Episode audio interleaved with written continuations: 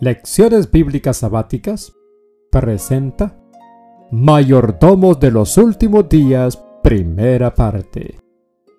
Tercer trimestre, que corresponde julio, agosto y septiembre del año 2022.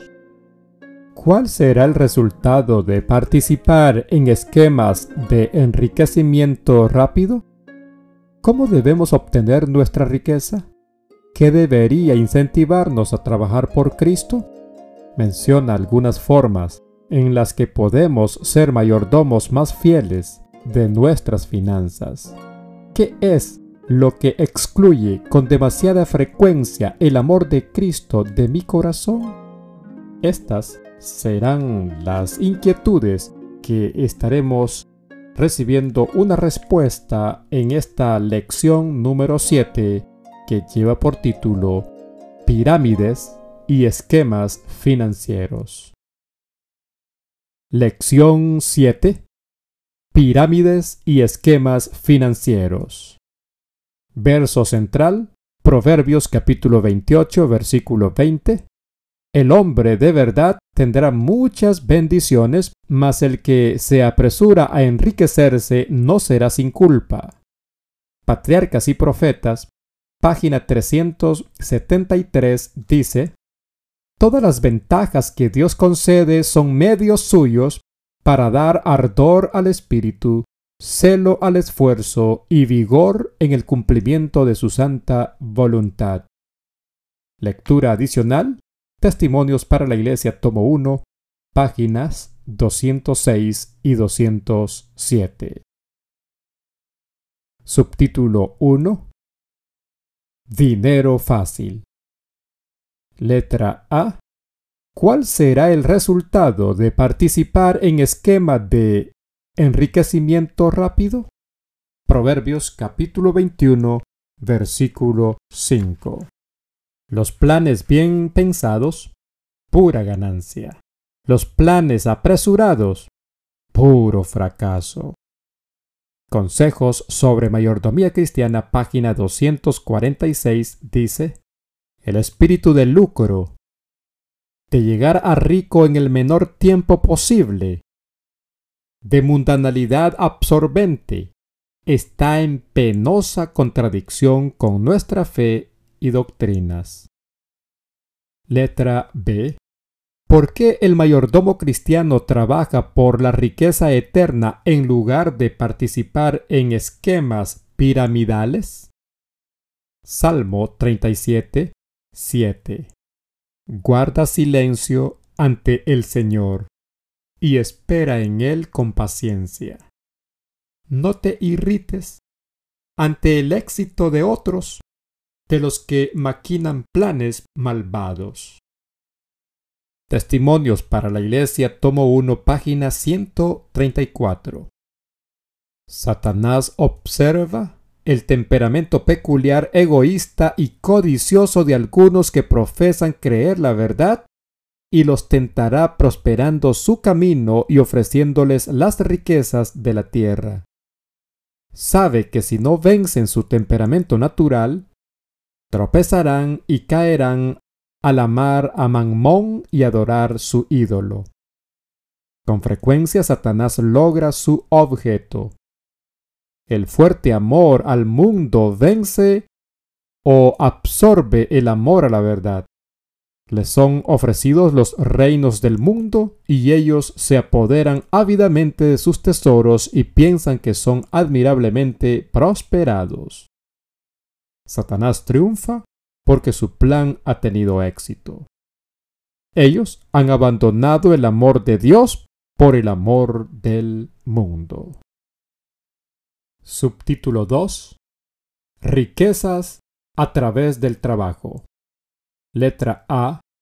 ¿Cuál es la diferencia entre un esquema para enriquecerse rápidamente y una inversión adecuada de los medios? Proverbios capítulo 28 versículo 20. El hombre fiel recibirá muchas bendiciones. El que tiene prisa por enriquecerse no quedará impune. El capítulo 31 verso 16 y verso 24 dicen, calcula el valor de un campo y lo compra. Con sus ganancias planta un viñedo. Confecciona ropa de lino y la vende. Provee cinturones a los comerciantes. Testimonios para la Iglesia, tomo 5, página 144, dice, Muchas veces cuando el Señor ha abierto el camino para que los hermanos manejen sus recursos de tal manera que puedan adelantar su causa, los agentes de Satanás han suscitado alguna otra empresa que ellos estaban seguros iba a duplicar sus recursos. Se tragan la carnada, invierten el dinero y la causa, y a menudo ellos mismos nunca gana ni siquiera un dólar.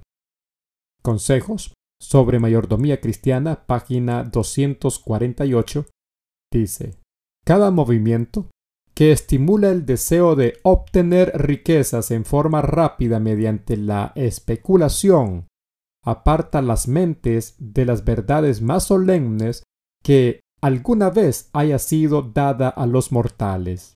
Durante un tiempo pueden constituir perspectivas alentadoras, pero al final resultan un completo fracaso.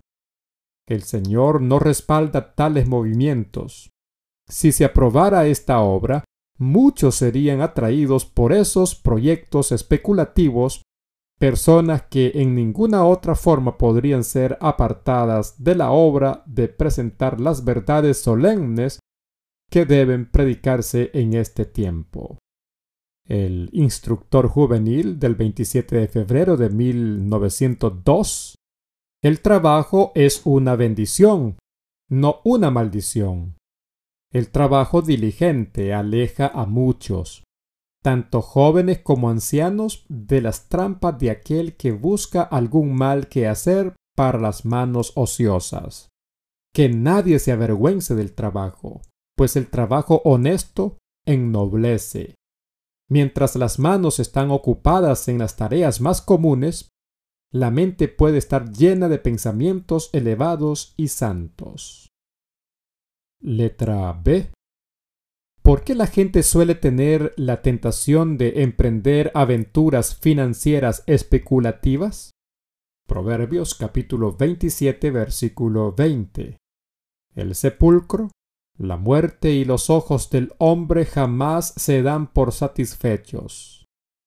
Testimonios para la Iglesia, tomo 4, página 610, dice, Para nuestro pueblo la especulación económica es un peligroso experimento. Con ella se pone en terreno enemigo y queda sujeto a enormes tentaciones, decepciones, pruebas y pérdidas. A esto sigue una inquietud febril, un deseo que ansia por obtener recursos más rápidamente de lo que las circunstancias actuales puedan admitir. En consecuencia, cambian el entorno con la esperanza de hacer más dinero. Sin embargo, sus expectativas no se hacen realidad y se desalienta, por lo que en lugar de avanzar, retrocede se están apartando de Dios. Subtítulo 3. Conocer la estrategia del enemigo. Letra A. Incluso en la acelerada época en la que vivimos, ¿qué provee Dios misericordiosamente y por qué? Eclesiastés capítulo 3 versículo 1 todo tiene su momento oportuno. Hay un tiempo para todo lo que se hace bajo el cielo. Palabras de vida del Gran Maestro, página 277. Dice, El valor del tiempo sobrepuja todo cómputo. Cristo consideraba precioso todo momento y así es como hemos de considerarlo nosotros. La vida es demasiada corta para que se la disipe. No tenemos sino unos pocos días de gracia en los cuales prepararnos para la eternidad. No tenemos tiempo para perder. Ni tiempo para dedicar a los placeres egoístas, ni tiempo para entregarnos al pecado. Nuestro tiempo pertenece a Dios. Cada momento es suyo y nos hallamos bajo la más solemne obligación de aprovecharlo para su gloria. De ningún otro talento que Él nos haya dado requerirá más estricta cuenta que de nuestro tiempo. Letra B. ¿Qué factores debemos tener en cuenta al planificar nuestro uso del tiempo? Santiago capítulo 4 versículo 13 al 15. Ahora escuchen esto. Ustedes que dicen, hoy o mañana iremos a tal o cual ciudad, pasaremos allí un año, haremos negocios y ganaremos dinero. Y eso, que ni siquiera saben qué sucederá mañana. ¿Qué es su vida? Ustedes son como la niebla, que aparece por un momento y luego se desvanece. Más bien, debieran decir, si el Señor quiere, viviremos y haremos esto o aquello. Letra C. Al buscar que la obra de Dios avance, ¿de qué debemos darnos cuenta? Primera de Pedro, capítulo 5, verso 8. Practiquen el dominio propio y manténganse alerta su enemigo el diablo ronda como león rugiente buscando a quien devorar. La revista El Heraldo, del 14 de noviembre de 1914, dice, No tenemos tiempo que perder.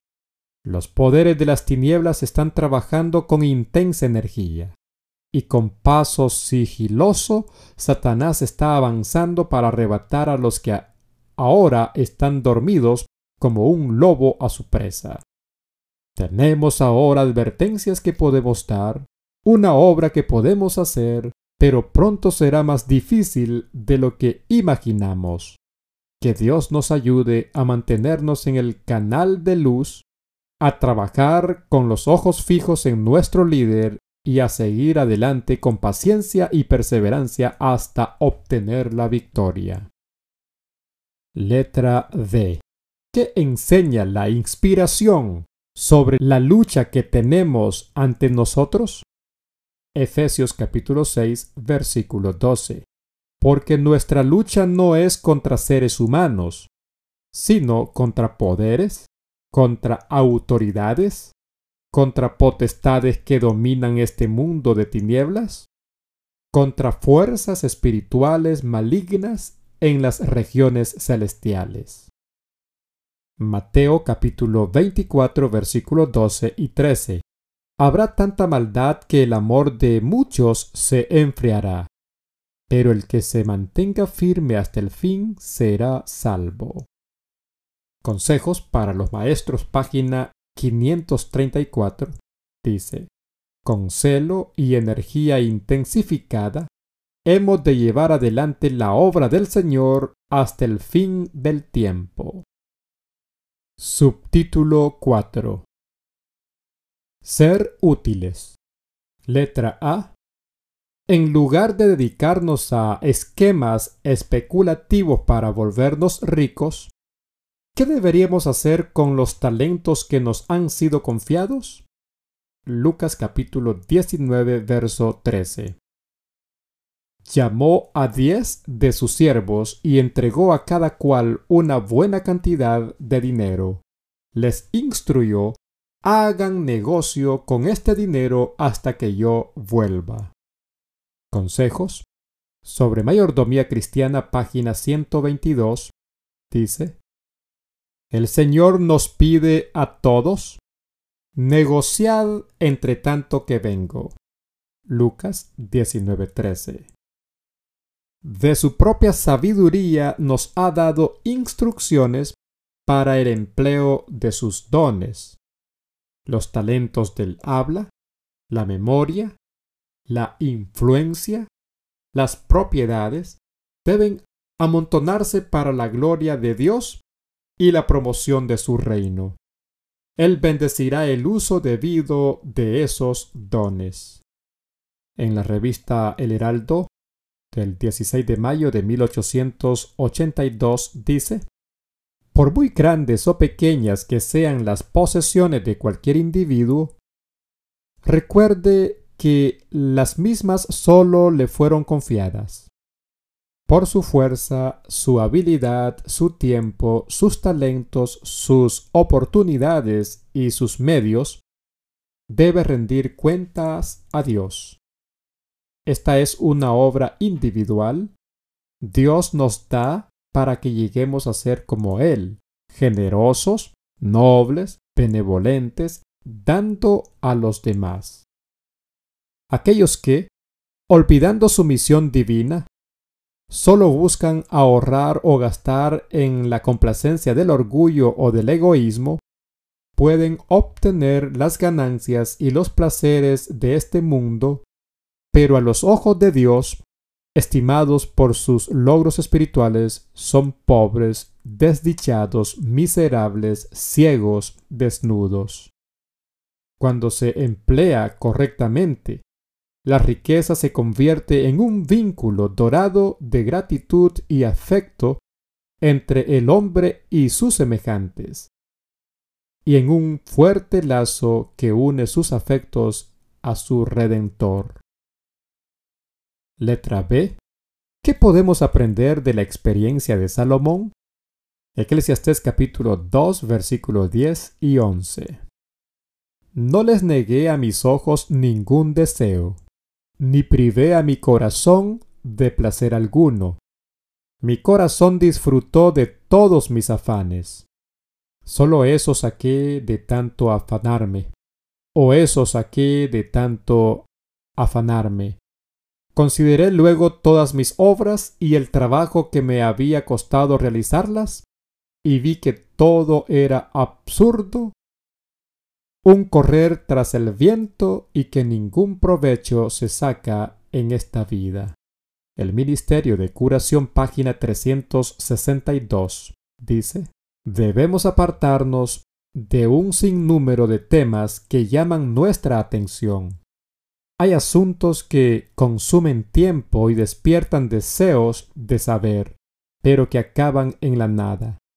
Los más altos intereses requieren la estricta atención y energía que suelen dedicarse tantas veces a cosas relativamente insignificantes.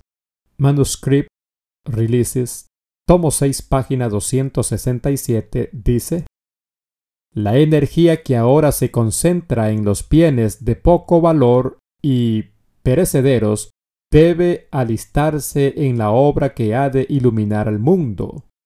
Que toda la energía que Dios ha dado sea utilizada en la obra que lleva consigo la bendita satisfacción de que es para el tiempo y para la eternidad. Profetas y Reyes, página 183, dice, Nadie pierde tiempo deplorando la escasez de sus recursos visibles. Las apariencias externas pueden ser desalentadoras, pero la energía y la confianza en Dios desarrollarán recursos. Subtítulo 5 Una posesión adquirida. Letra A. ¿Por qué la actitud del hombre rico y necio acerca de los graneros es una advertencia para nosotros? Lucas capítulo 12, verso 16 al 21. Entonces les contó esta parábola. El terreno de un hombre rico le produjo una buena cosecha. Así que se puso a pensar, ¿qué voy a hacer? No tengo dónde almacenar mi cosecha. Por fin dijo, ya sé lo que voy a hacer. Derribaré mis graneros y construiré otros más grandes donde pueda almacenar todo mi grano y mis bienes. Y diré, Alma mía, ya tienes bastante cosas buenas guardadas para muchos años. Descansa, come, bebe y goza de la vida. Pero Dios le dijo, Necio, esta misma noche te van a reclamar la vida. ¿Y quién se quedará con lo que has acumulado? Así le sucede al que acumula riquezas para sí mismos en vez de ser rico delante de Dios. The Signs of the Times del 22 de diciembre de 1890 dice, hay una triste negación de Dios por parte de su profeso pueblo. Los medios y esfuerzos que deberían darse a Cristo se dedican a complacerse a sí mismos. Se roba a Dios el tiempo, el dinero y el servicio. El amor propio, la gratificación propia, excluyen del alma el amor de Jesús. Y por eso no hay en la iglesia mayor celo y más ferviente amor por aquel que nos amó primero. Muchos se complacen en la comodidad egoísta, mientras perecen las almas por las que Cristo murió. Por eso el Señor no puede impartir a su iglesia la plenitud de su bendición como anhela hacerlo. Sus bendiciones no pueden ser otorgadas en su plenitud mientras estén tan corrompidos con el espíritu y las prácticas del mundo.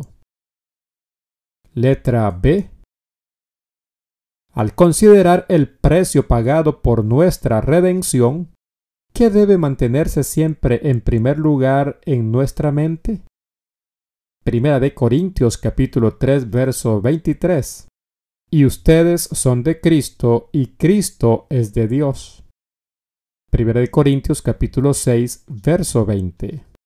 Fueron comprados por un precio. Por tanto, honren con su cuerpo a Dios. El mismo testimonio de Signs of the Time del 2 de enero de 1901 dice, tanto si damos mente, alma y fuerza a Dios como si no, todo le pertenece. Dios se dirige a cada ser humano y le dice, tengo un derecho sobre ti, dame tu celo, tus capacidades, tu energía, tus medios. Tiene derecho a pedirlo, porque somos suyos, redimidos del servicio del pecado por un amor ilimitado y por la agonía de la cruz del Calvario. En ningún caso debemos dedicar nuestras fuerzas a servirnos a nosotros mismos día a día debemos devolver al Señor lo que nos ha confiado. Preguntas de repaso personal. ¿Cuál será el resultado de participar en esquemas de enriquecimiento rápido? ¿Cómo debemos obtener nuestra riqueza? ¿Qué debería incentivarnos a trabajar por Cristo? Menciona algunas formas en las que podemos ser mayordomos más fieles de nuestras finanzas. ¿Qué es lo que excluye con demasiada frecuencia el amor de Cristo de nuestro corazón?